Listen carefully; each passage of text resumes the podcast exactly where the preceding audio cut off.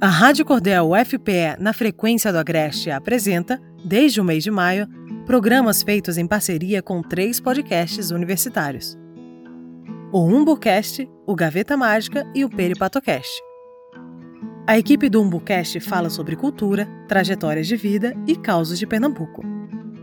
O pessoal do Gaveta Mágica conversa sobre livros e resenhas literárias. Já o Peripatocast vem com um bate-papo bem descontraído sobre o nosso cotidiano. Escute agora o segundo episódio da parceria com o Peripatocast. Na edição de hoje, a equipe do podcast vai tratar de um tema bem instigante: os memes como ferramenta educacional, social e política. Você está acompanhando a programação da Rádio Cordel UFPE, na frequência do Agreste.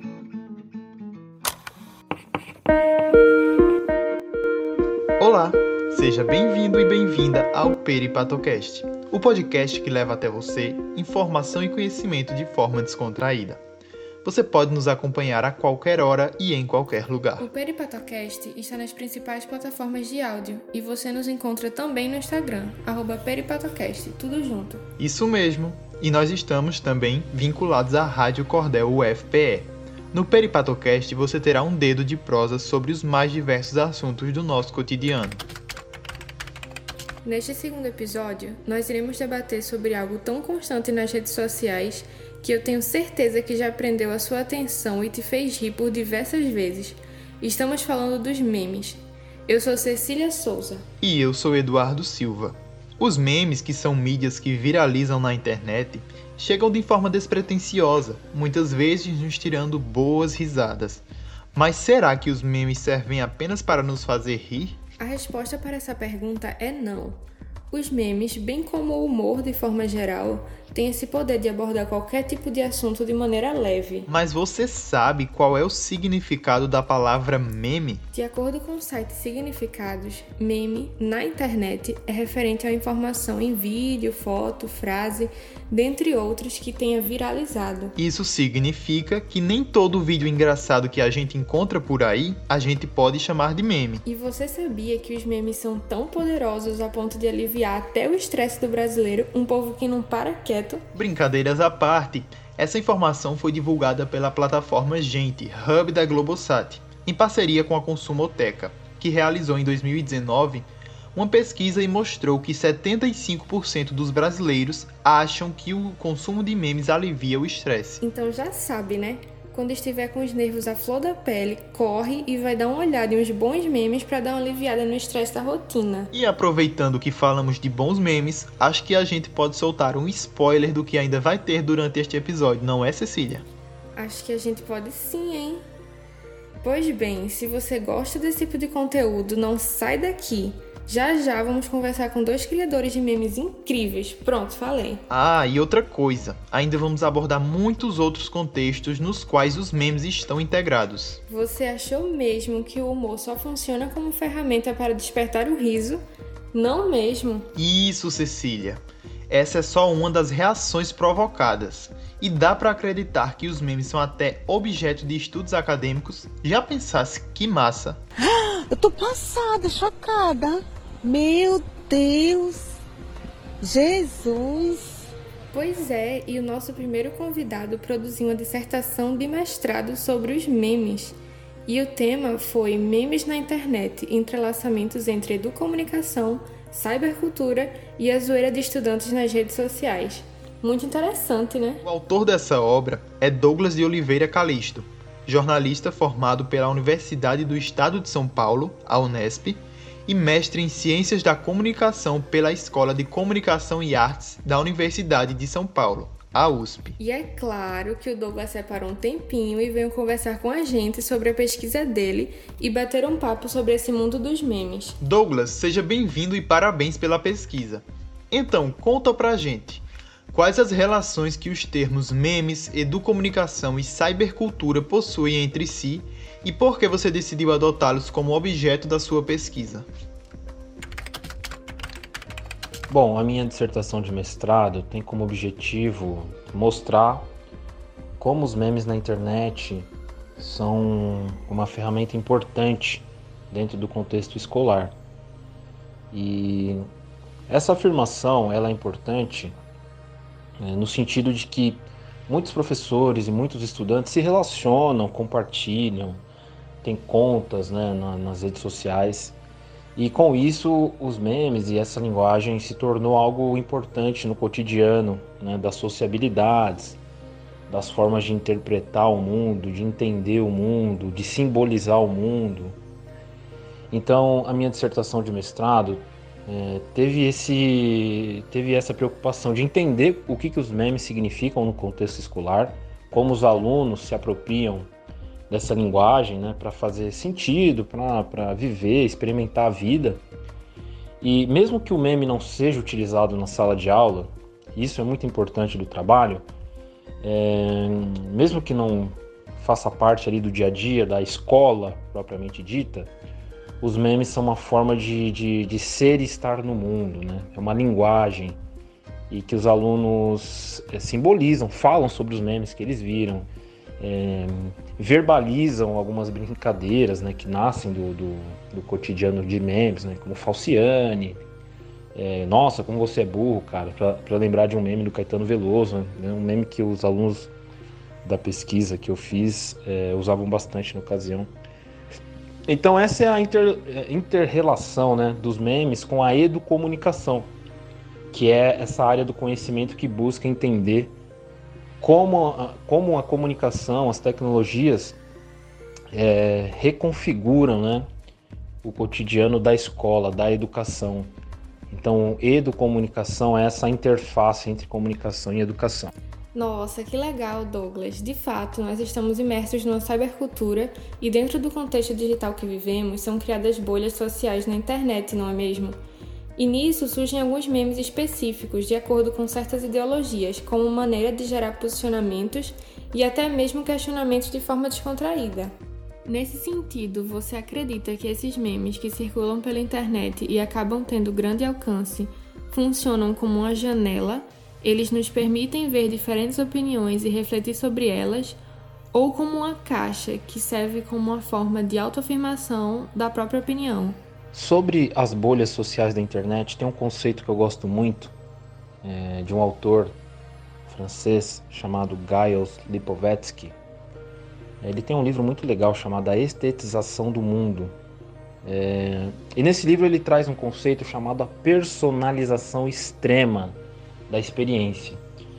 E o que, que isso significa, né? Quando a gente pensa nos memes e nas bolhas, é, hoje o meme é feito para atender uma demanda comunicativa.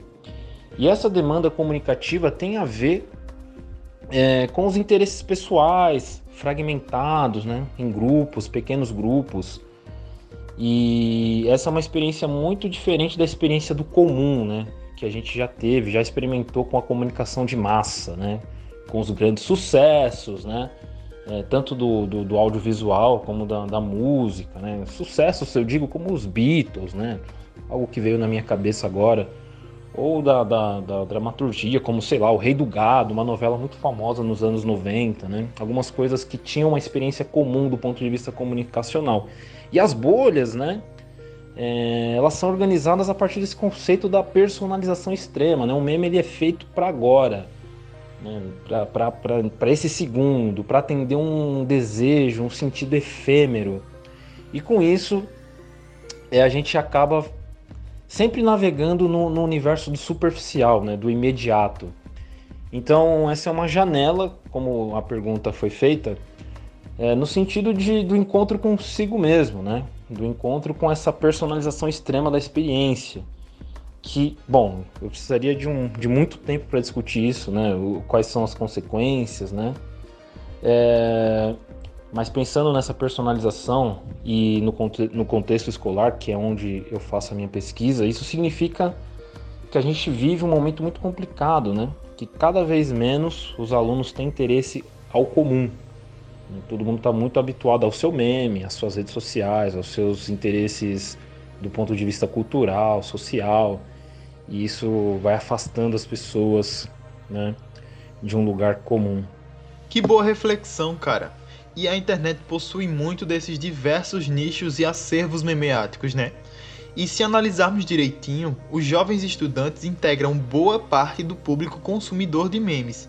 São verdadeiros amantes dessa zoeira nas redes sociais. E para a construção da sua pesquisa, Douglas, você vivenciou de perto a relação deste público com os memes, certo? Você acredita que para uma parte desse público se fazer presente em instituições educacionais seria interessante que essas mesmas instituições promovessem ações sobre o uso e a criação consciente de memes e outros conteúdos na internet? O meme é uma linguagem, né? Isso é importante na entrevista, né? Isso é importante ficar claro.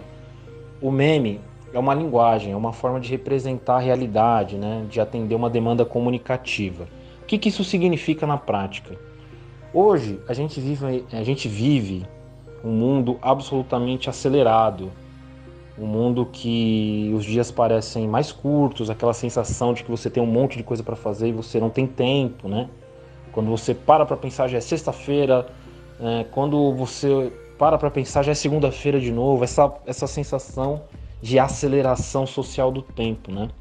E os memes, eles entram exatamente nesse sentido, né? O meme, ele não é feito para amanhã ou para semana que vem ou para durar um ano. O meme é para agora. Né? A gente faz um meme para durar poucos minutos, poucos segundos.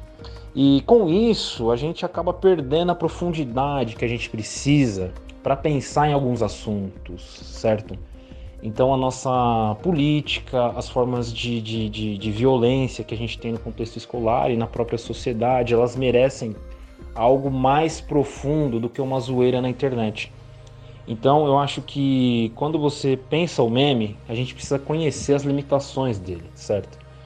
as limitações em termos de linguagem. O meme é uma micronarrativa, né? ele reduz muito os enunciados, é, tem sempre esse viés do deboche, da paródia, da polêmica, do exagero. E que quando a gente leva isso para dentro da escola, a gente merece. É, isso merece muita atenção, muita, muita energia por parte dos educadores para desnaturalizar, né? desnaturalizar o meme enquanto linguagem mostrar para os estudantes que há problemas, que existem questões que envolvem cyberbullying, redução de discussões profundas, porque, como eu disse, esse mundo acelerado, correndo, ninguém tem paciência para textão, ninguém tem paciência para uma linguagem mais aprofundada, e o meme acaba muitas vezes cobrindo uma interface que deveria ser obrigatória, né, para todo e toda, né, todos os cidadãos.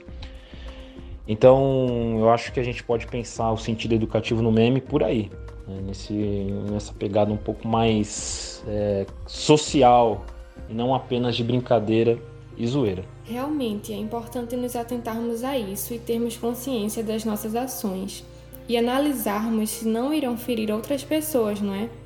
E Douglas, ainda na sua pesquisa, você sugere uma proposta de categorização de gênero e subgêneros dos memes. Então, dessa forma, você acredita que se os docentes buscarem entender a linguagem e as formas de gerar sentido, os memes podem ser aplicados em um contexto educacional e isso estimularia uma participação mais ativa dos estudantes no contexto escolar e acadêmico?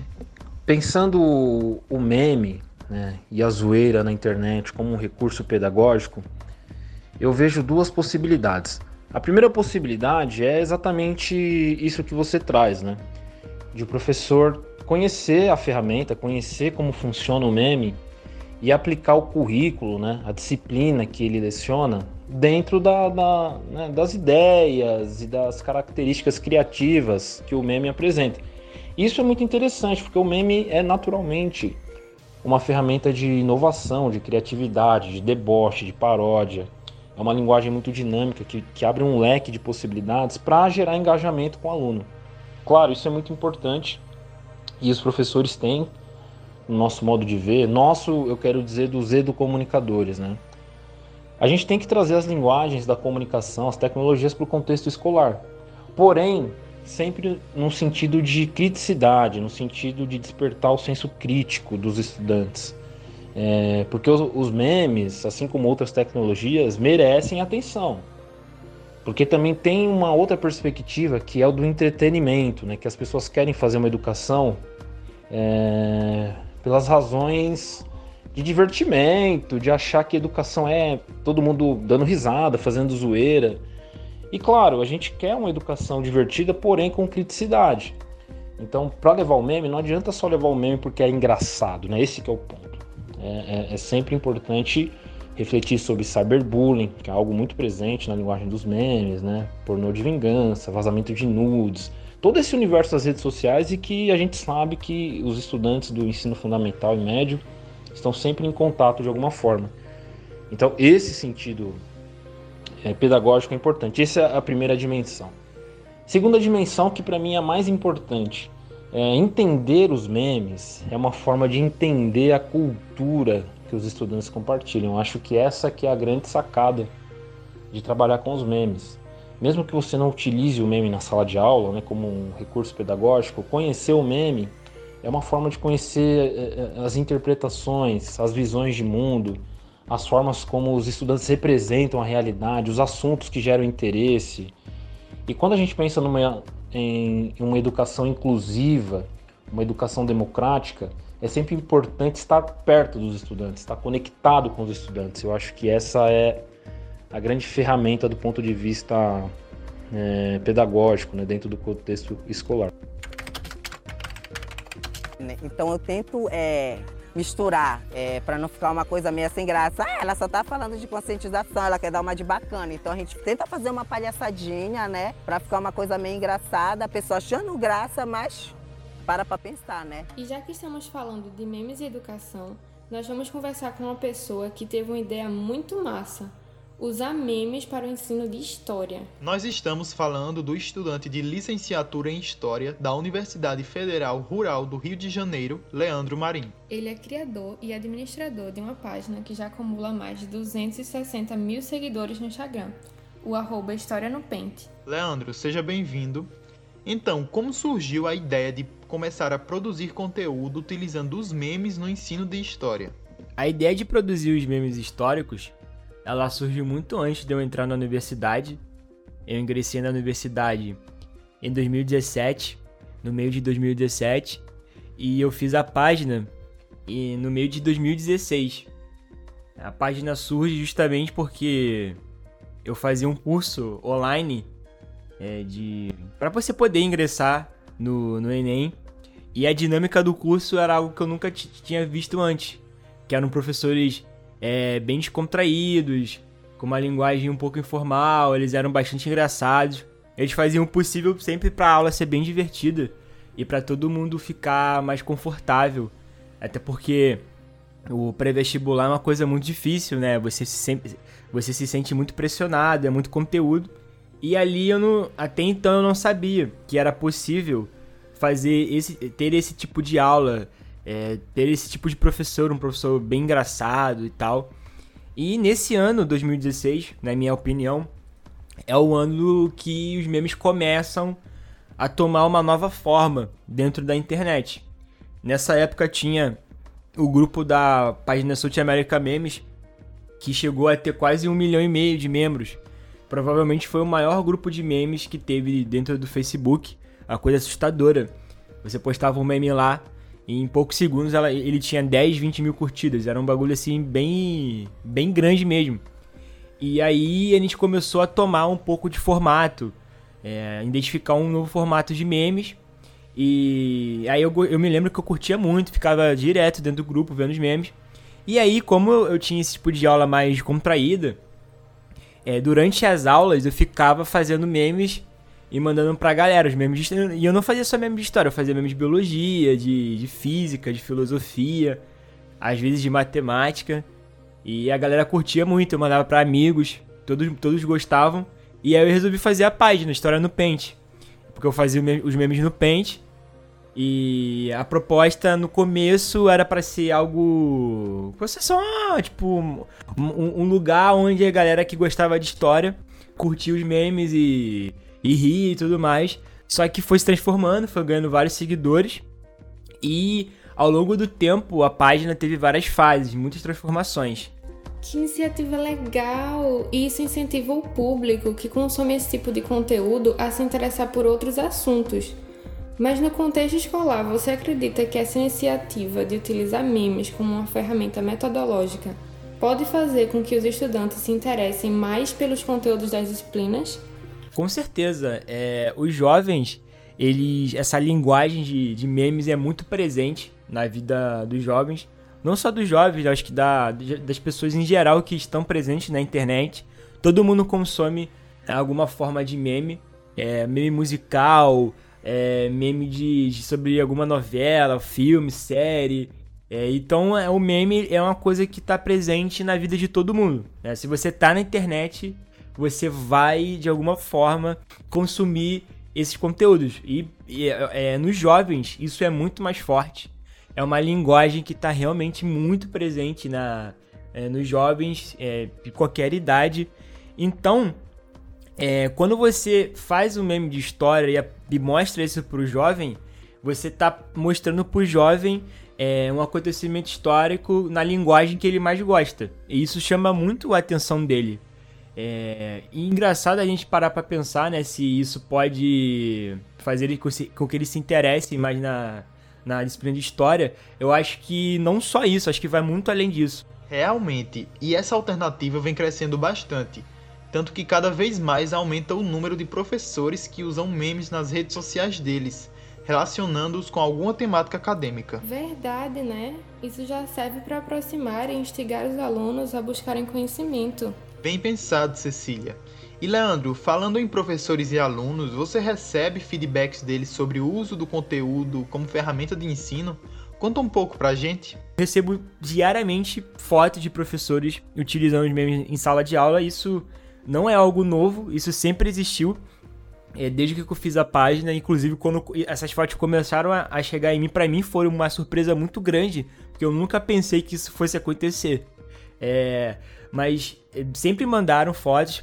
E quando eu costumo, às vezes eu posto foto assim dos professores usando no Instagram, porque, tipo, normalmente, sempre postar uma foto, eu recebo numa semana uma média de, de 10 a 20 mensagens. Mas quando eu posto uma foto, e aí, aí todo mundo resolve mandar, sabe? Ah, já que ele gosta, que a gente usa, manda lá pra ver, agradecendo. E aí quando eu posto, cara, chega a ter tipo 70 mensagens. A galera marcando, mar... ah, os professores marcam muito nos stories do Instagram. Às vezes eu compartilho um ou outro. E além disso, né, de ter esse feedback muito positivo, os memes eles já são é, estudados dentro da, da academia. Pô, tem, sei lá, cara, uns 30, 40 é, TCCs, mestrados, doutorados de pessoas que, que fazem sobre, especificadamente sobre a minha página. É, mas em memes assim em geral, pô, tem muito, cara. Eu já vi é, é, mestrado, doutorado, TCC na área de comunicação, é, de marketing, de história, é, de filosofia, sociologia. É, então, é, o meme ele está sendo estudado já há muito tempo dentro da, da academia. E para você ver, semana retrasada, se não me engano, uma professora entrou em contato comigo que o mestrado dela foi sobre memes, aí ela fez toda uma pesquisa de como que isso ajuda os alunos dentro da sala de aula. Aí ela fez um, uma tabela lá, pergunta aos professores se os professores já usaram, como que foi o a, a, a recepção dos alunos. Aí, tipo, tem as, as respostas são muito boas, muito positivas. É, semana passada, eu recebi esse e-mail na mesma semana que eu produzi, que eu dei uma, uma palestra para uma universidade é, pública. Agora me, não me veio o nome da cabeça, o nome da universidade é, que eu, eu fiz junto com uma professora que ela, ela deu um depoimento muito legal que ela disse que ela estava dando aula e incomodava muito o fato de que os, os alunos não davam atenção para o que ela estava falando. E aquilo estava incomodando tanto ela que ela falou que é, não dava mais para continuar daquele jeito. E aí ela o que, que ela fez? Ela resolveu ela procurar alguma forma para poder se conectar com esses alunos. Ela começou a a pesquisar para ver se tinha alguma coisa que ela podia utilizar. E aí ela descobriu os memes. E ela começou a usar os memes dentro da sala de aula. É, ela, ela fazia os memes, pegava alguns da internet. Ela, e aí os alunos, ela, ela conta que os alunos gostaram tanto que ela começou a passar atividades para eles produzirem. E aí meio que ela fazia um campeonato para ver, ela formava grupos para ver quem produzia os memes mais engraçados. E ela falou que, tipo, foi uma mudança muito grande na, na vida profissional dela, porque antes os alunos é, dentro de sala de aula nem ligavam para ela, para o fato dela estar tá dando aula, isso incomodava muito ela. E quando ela começou a usar isso, ela contou que teve um dia que ela chegou no colégio, ela, ela mal tinha saído do carro, os alunos foram procurar, procurar ela para mostrar os memes que eles tinham feito. É um grupo de alunos, acho que tinham 6, 10 alunos. E eles todos empolgados aqui, professora. Você gostou? Tá certo? É isso mesmo?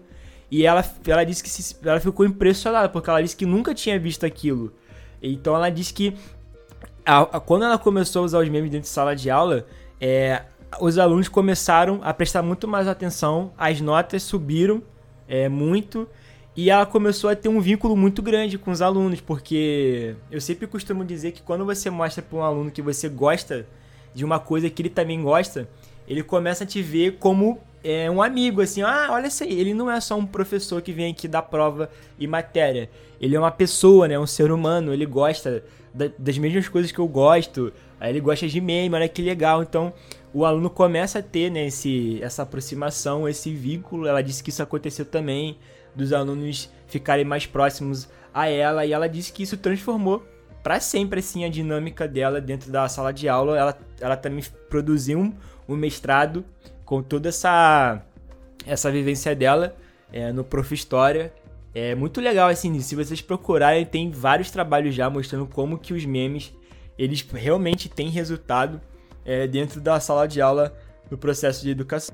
Inclusive, também teve uma professora aqui do Rio, é, da UERJ, acho que o nome dela é Gabriela, que ela me procurou e ela disse que ela tentou usar os memes dentro da sala de aula, só que o colégio não deixou, né? O colégio proibiu.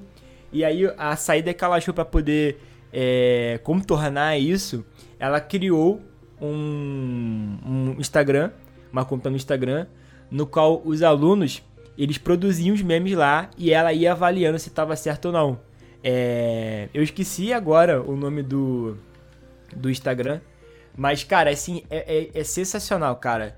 É, os, aí ela disse também, né, que foi a mesma coisa, que quando ela fez isso, é, os alunos se aproximaram muito mais dela é, e ela conseguiu criar uma nova dinâmica dentro da sala de aula. Então, tipo, os alunos eles iam estudar a matéria para produzir, poder produzir os memes. Então, tipo, eles pulavam as etapas assim, ah, hoje a gente vai estudar é, sobre a Guerra Fria. Aí eles já pulavam, sei lá, pra, pra, pra ditadura militar, para poder é, aprender a matéria, para poder é, fazer os memes. Então eles começavam a estudar, procurar as coisas é, para poder fazer os memes. Né? Então eles iam no livro, iam avançando.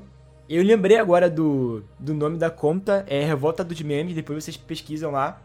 É, é muito legal a, o projeto da, da professora e ela também disse que deu super certo esse tipo de, de projeto. Você usa memes no contexto educacional e já disse que essa narrativa está funcionando bem. Os memes possuem esse poder de ter uma linguagem de fácil adaptação para diferentes contextos. Também conseguem grande popularidade na internet.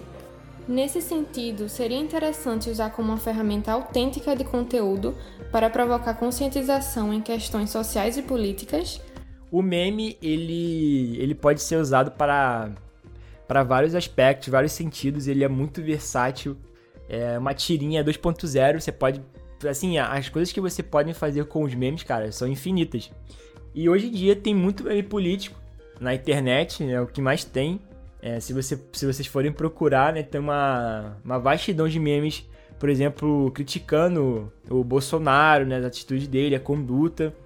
É, então, o meme ele também serve como uma ferramenta é, de crítica política e pelo fato dele viralizar muito, essa crítica chega a muitas pessoas e o fato do, do meme ser algo que tem um potencial muito alto para viralizar, é, as pessoas que normalmente não teriam contato com aquele com esse tipo de, de crítica ou de nicho.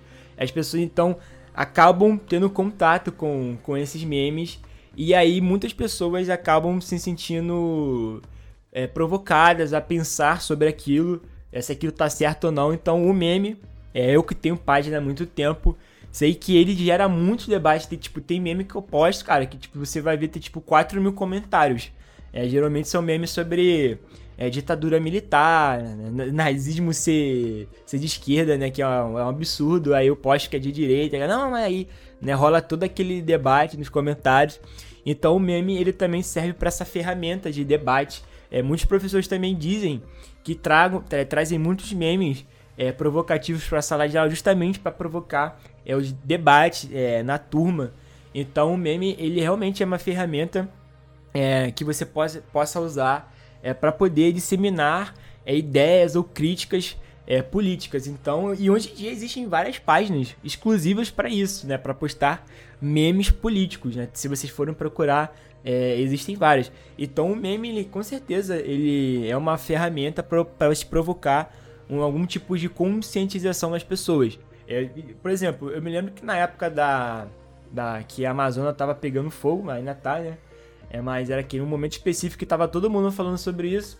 Eu fiz um meme mostrando que o processo né, de destruição da, da Amazônia ele começa a ser muito forte, justamente na, na ditadura com a construção da Transamazônica.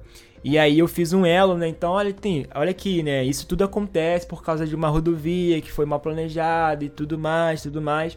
Então também serve muito pra, pra o meme também serve muito para pegar uma coisa atual, fazer um meme sobre isso e ligar com, com o passado. Então, ó, esse problema aqui é por causa da, daquele outro negócio ali. Então acaba meio que provocando sim um debate nas pessoas. Pelo que estamos ouvindo, já dá para perceber que conseguimos usar memes para diversas coisas interessantes, né? E para isso a criatividade durante o processo de criação é um ponto bem forte. Envolve muita reflexão, trabalho e pesquisa. Mas também envolve uma parte leve e divertida, até porque o uso do meme proporciona isso. Para você, qual é a parte mais divertida na criação de conteúdo? Eu acho que a parte mais é, divertida de você fazer o meme é quando você vê que tá todo mundo utilizando, é, todo mundo falando sobre aquele meme. É, atualmente isso aconteceu com o meme do Pose, né? O meme do Mó Paz. E aí você olha para aquilo e você pensa, pô, o que, que eu posso tirar disso? Aí você pensa em várias coisas, você explora é, o meme. E é muito legal quando você vai fazer. Que você pode desenhar, por exemplo, eu peguei o pose e, e desenhei nele uma roupinha do, do Tiradentes. É, então, eu acho que esse, esse, processo de você pegar algo que, que não tem nada a ver com tira, por exemplo, o pose não tem nada a ver com, com o tiradente. E aí você faz aquilo ter aquele sentido, eu acho que é a parte mais legal. Você pegar algo que não tem nada a ver com uma coisa e você, dentro daquele contexto, você conseguir criar uma coisa que remete à outra. É, eu acho que isso é muito legal. Eu gosto muito de fazer isso. É, já tem bastante tempo que eu faço meme. Então, para mim, a, parte mais, a, a, parte, a melhor parte desse processo é poder transformar uma coisa que não tem nada a ver com a outra em algo que faça sentido e que não só faça sentido, mas que também seja engraçado e que faça as pessoas rirem. Então, o meme é fundamental. Eu acho muito, muito legal essa dinâmica de você poder levar um fato histórico para uma pessoa em forma de meme. E o, o engraçado é que tem muita gente que não entende o meme. E aí eu já vi vários comentários de pessoas falando tipo assim: "Ah, esse meme aqui eu não entendi. Eu vou pesquisar para poder rir e compartilhar".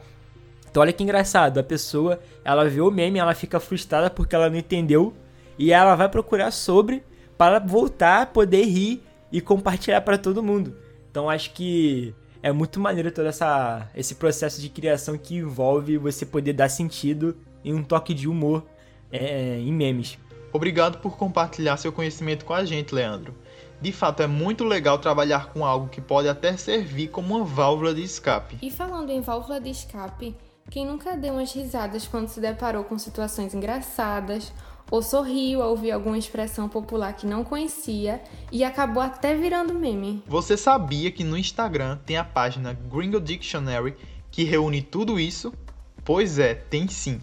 Só que há um diferencial na forma que a gente encontra esse conteúdo. A página acabou viralizando com o conteúdo da tradução para o inglês de expressões populares. Hi Lorena. Hi, how are you?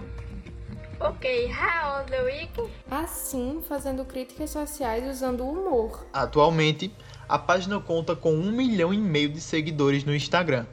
O user é arroba Gringo Dictionary. Matheus Diniz é o criador e administrador da página. Ele veio falar um pouco com a gente sobre como é usar o humor para abordar cultura, política e sociedade. Seja bem-vindo, Matheus. Então, Matheus, qual era o objetivo inicial da criação dos posts e da página? Inicialmente, o objetivo da página era botar em prática o que eu estava estudando sobre marketing digital. Eu compartilhei um tweet no meu perfil pessoal convidando as pessoas a traduzir expressões brasileiras para o inglês e acabou viralizando. Então, eu vi a partir disso que é algo que as pessoas gostariam de participar, era engraçado, tinha a ver comigo, era uma coisa que me deixava motivado a fazer. Então, eu comecei por aí, sem uma pretensão de que fosse crescer muito e que fosse de fato virar um trabalho.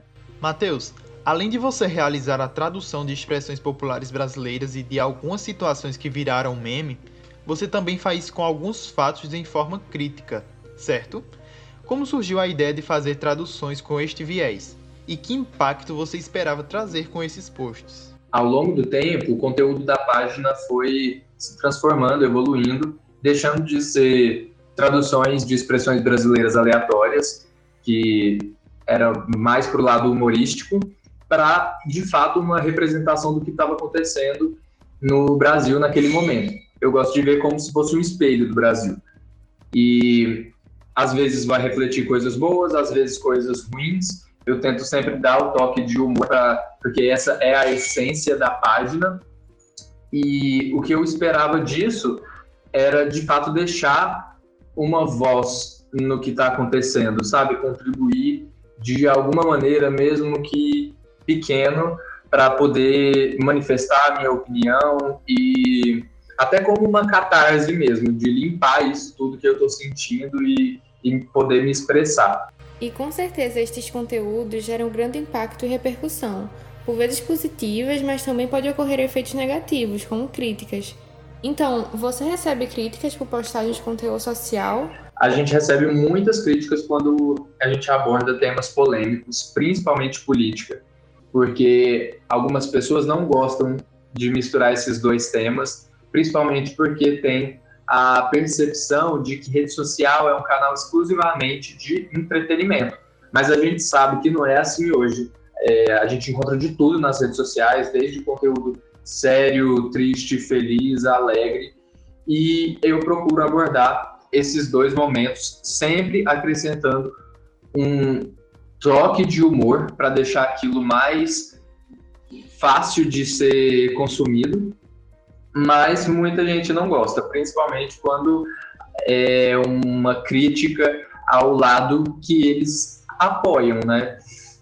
E ao mesmo tempo, essas mesmas pessoas podem estar seguindo páginas de memes que vão elogiar e, enfim, vão endossar a opinião delas. Então eu acho que no fundo é isso. As pessoas que se incomodam querem consumir, não é que elas não querem consumir conteúdo de política, elas não querem consumir um conteúdo que vá contra o que elas acreditam, as convicções. Realmente é bem complicado lidar com isso. No entanto, é necessário. Tratar de determinados assuntos com um toque de humor é bem importante. Dessa forma, acaba ultrapassando barreiras, fazendo as pessoas se divertirem e ao mesmo tempo refletirem sobre determinadas questões. E por falar em ultrapassar barreiras, vamos tratar sobre o seu público de outros países. Apesar de grande parte de seus seguidores serem brasileiros, você atinge pessoas de fora. Então conta pra gente quais tipos de feedbacks você recebe das traduções das expressões populares brasileiras. A gente recebe alguns feedbacks de gringos, principalmente quando eles têm alguma conexão com o Brasil, seja porque tem amigos brasileiros, é, tem namorado, namorada brasileiro, ou já moraram no Brasil, alguma coisa assim. É, agradecendo principalmente por a gente fazer essa ponte das duas culturas. Algumas vezes é, são coisas que eles não têm como entender, porque apesar de ser um dicionário, o nosso público principal é o Brasil. Então, as definições, é, as traduções, elas acabam focando mais em ser algo engraçado, em ser algo que o público consome nas redes sociais, do que explicar de fato o que é aquilo. Então, às vezes surgem dúvidas, mandam perguntas, tipo, ah, o que, é isso? Um, um, brasileiro me falou isso aqui, o que, que significa e tal. Então, é, é, muito legal ter essa ponte e conversar com alguns gringos que são, tem uns que são muito fãs da página, que interagem bastante, compartilham, eu gosto muito de compartilhar, principalmente nos stories, quando os brasileiros filmam os gringos tendo contato com a expressão, falando alguma expressão que eles aprenderam em português. Muito legal, né? Além de abordar questões sociais e políticas, também mostra nossa cultura através dos memes e do humor. Tá vendo? Tanto o humor quanto os memes são narrativas que vão além do simples divertimento. Outra coisa que também é importante, abordar sobre o tipo de conteúdo que nós consumimos e criamos na internet. Pois é, como falamos anteriormente com Douglas, infelizmente existem situações nas quais o humor é usado de forma desrespeitosa, e isso acaba reforçando os casos de discriminação, preconceito e cyberbullying nas redes sociais. Para conversarmos sobre esse assunto, resolvemos convidar a estudante de psicologia do Centro Universitário FAMetro, Isabela Oliveira. Ela foi vítima de cyberbullying e vai compartilhar com a gente um pouco do que viveu. Conta pra gente sobre a sua experiência, Isabela. Eu comecei a sofrer cyberbullying com 10 anos de idade por um grupo de pessoas da minha escola que não era da mesma sala que eu. Eles começaram a entrar no meu perfil no Instagram na época e começaram a fazer comentários maldosos nas minhas fotos e me perseguiam é, fisicamente na escola. É, faziam brincadeiras relacionadas à minha aparência e eu sinceramente não entendi o motivo, porque os meus colegas na época estavam usando também é, a plataforma em qual eu tirava as fotos e eu só resolvi é, também fazer o mesmo. E eu não, como eu era uma criança, eu não entendia muito bem o que acontecia, mas eu me sentia triste porque eu nem conhecia as pessoas, nem conhecia aquelas pessoas que estavam falando mal de mim, é, falando mal da minha aparência, do jeito que eu tirava as minhas fotos, eu era só uma criança. Muitas vezes as pessoas não levam a sério piadas maldosas e acham que é só brincadeira. Mas quando a brincadeira chega ao ponto de ridicularizar alguém, isso se torna uma violência e pode gerar sequelas duradouras. Você ainda sente nos dias de hoje reflexos desses acontecimentos, Isabela? Eu ainda tenho uma certa dificuldade em conversar com as pessoas, fazer amizade, é, ser mais extrovertida, sendo que antes disso eu era uma pessoa que fazia amigos muito rápido, conversava com todo mundo e até hoje eu tenho essa dificuldade devido ao que aconteceu comigo. E na época, como você lidou com esse cyberbullying? Hoje você reagiria de forma diferente? Eu não consegui lidar muito bem sozinha com o que aconteceu na época, até porque eu não tinha noção do porquê aquilo tá acontecendo comigo. Mas é, os meus pais perceberam que eu estava muito mudada e eles me encaminharam para um psicólogo e eu consegui é, dizer pelo menos para alguém o que estava acontecendo comigo. E eu faria tudo diferente se eu pudesse, eu teria rebatido a violência que eu sofri, eu não teria me fechado, eu teria seguido em frente, comunicado a algum, alguma pessoa superior da escola que teria acontecido. E eu seria, acho que, uma pessoa completamente diferente agora. Por fim, o que você diria para as pessoas que estão sendo vítimas de cyberbullying hoje? As pessoas que estão sofrendo cyberbullying, eu peço, por favor, procurem ajuda. Procurem alguém é, de confiança, seja um amigo, algum responsável, alguma pessoa que você confie e diga, por favor. Porque pode até parecer uma coisa banal aos olhos de muitas pessoas. Ah, é só um comentáriozinho besta, mas isso afeta. É, com o tempo vai se tornando uma bola de neve se você continuar permitindo. E isso pode tomar uma proporção que a gente nem imagina. Então, por favor, procurem ajuda. É, bloqueie a pessoa, procure bloquear a pessoa. E por favor, se lembre, é, isso não é culpa sua. Nunca é sua culpa. Se você está sofrendo algum tipo de violência, a culpa não é sua. A culpa é inteiramente da pessoa que está te agredindo. Pois é, se você está passando pela mesma situação que Isabela passou, busque ajuda. Esse foi apenas um exemplo dos inúmeros casos que infelizmente ainda existem de cyberbullying. Então, que usemos nossas redes sociais, nossa criatividade e nosso humor para coisas positivas. Exatamente, Cecília. Os memes, a febre da internet e o tema principal deste episódio serve como ferramenta para inúmeras coisas legais e interessantes. Que possamos criar e usar memes com responsabilidade, não é mesmo? Isso mesmo, os memes vão para além do divertimento, podem ser usados para educação, estimulando a reflexão e a crítica. Especialmente em momentos difíceis como esta pandemia que estamos vivendo, o humor e o riso são necessários. Infelizmente, o vírus da Covid-19 levou uma das pessoas que já nos fez rir muitas vezes, um ícone do cenário humorístico atual. Estamos falando do ator e humorista Paulo Gustavo, que faleceu no dia 4 de maio de 2021 de complicações causadas pela infecção da Covid-19. Vale lembrar que ele e tantos outros brasileiros morreram e continuam morrendo sem ter acesso à vacina, que nos protege da doença e das complicações decorrentes dela. O último trabalho de Paulo Gustavo foi o especial de fim de ano da TV Globo, o 220 volts. Nesse especial ele fala um pouco da importância do humor na vida das pessoas. Agora, vamos ouvir o que ele disse. Ai, gente, tanta coisa que eu queria dizer para vocês antes de ir embora. Eu vou tentar, tá?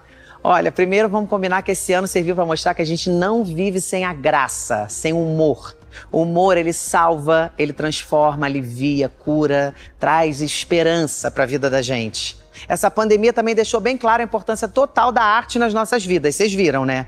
Esse ano foi difícil? Foi. E foram as artes dramáticas, a música, o cinema, a dança, enfim, a cultura em geral que nos ajudaram a seguir em frente, tornando tudo um pouquinho mais leve. Eu fico muito feliz e orgulhoso de ser artista e mais ainda da comédia ser tão forte em mim. Eu faço palhaçada, você ri, eu fico com o coração preenchido aqui. Eu me sinto assim realizado de estar tá conseguindo te fazer feliz? Rir é um ato de resistência. A gente agora está precisando dessa máscara chata para proteger o rosto desse vírus e infelizmente essa máscara ela esconde algo muito precioso para nós brasileiros: o sorriso. Ele está tapado, tem que ficar tapado, mas ele existe. E ele não vai deixar de existir. A gente não vai deixar de sorrir, não vai deixar de ter esperança. Bom, um ano novo vem aí com novos desafios, mas com a promessa da gente poder sair na rua de novo. Eu tô louco para voltar ao teatro, voltar a viajar ao Brasil, encontrar vocês. Enquanto isso não rola, vamos todos nos cuidar, cuidar da família, dos amigos, dos vizinhos, dos próximos, dos distantes, de todo mundo. Porque enquanto essa vacina tão esperada não chega para todo mundo, é bom lembrar que contra o preconceito, a intolerância, a mentira, a tristeza, já existe vacina. É o afeto, é o amor. Então diga o quanto você ama quem você ama. Mas não fica só na declaração, não, gente. Ame na prática, na ação. Amar é ação, amar é arte. Muito amor, gente. Até logo. E é com esse discurso do grande artista Paulo Gustavo que vamos chegando ao fim deste segundo episódio do Peripatocast. Se você gostou do nosso programa, compartilha com seus amigos e não se esqueça de nos acompanhar no Instagram, peripatocast. Tudo junto. Assim você vai ficar por dentro dos próximos episódios. Este podcast é uma produção da Rádio Cordel UFPE, uma emissora comunitária que faz parte do Núcleo de Design e Comunicação do campus de Caruaru, da Universidade Federal de Pernambuco. Vale lembrar que, por conta da suspensão das aulas presenciais causada pela pandemia da Covid-19, estamos realizando toda a produção de forma remota, seguindo as recomendações sanitárias. Quem orientou este episódio foram as professoras Sheila Borges e Giovana Mesquita. Na equipe de produção, eu, Cecília Souza, Eduardo Silva, Everton Vinícius e Valdenilson Henrique. Na apresentação, eu, Eduardo Silva e Cecília Souza. Quem está por trás das redes sociais sou eu, Cecília Souza, Eduardo Silva, Valdenilson Henrique e Everton Vinícius. Quem fez a edição final do episódio foi Ricardo Lemos. Robson Martins, junto a Ricardo Lemos, também são os responsáveis pelo design das postagens que vocês encontram lá no nosso perfil no Instagram, peripatocast. Tchau, pessoal. Muito afeto, muito amor para vocês. Tchau, até o próximo episódio. Esta é a Rádio Cordel UFPE, na frequência do Agreste. Você acabou de ouvir o segundo episódio do Peripatocast. Nessa temporada, seguimos trabalhando ainda de forma remota. Assim, preservamos a saúde de todos os envolvidos nas produções da Rádio Cordel UFPE. O programa de hoje teve a redação de Gabriel Pedrosa. A edição foi de Carla Nogueira. Na locução, eu, Olivia Barbosa. A Rádio Cordel UFPE está no Spotify, no Anchor, no Rádio Public e nas principais plataformas de áudio. Se quiser se comunicar com a gente, estamos no WhatsApp. Anota aí: 9 9 2 7 8 1 4 8 5. A trilha sonora é de Gabriel Villanova. Gostou do programa de hoje? Então aguarda aí. Teremos mais novidades. Em breve você vai conhecer os novos episódios do UmbuCast, do Gaveta Mágica e do Peripatocast. Segura a curiosidade e fique ligado na Rádio Cordel UFPE, na frequência do Agreste. Tchau!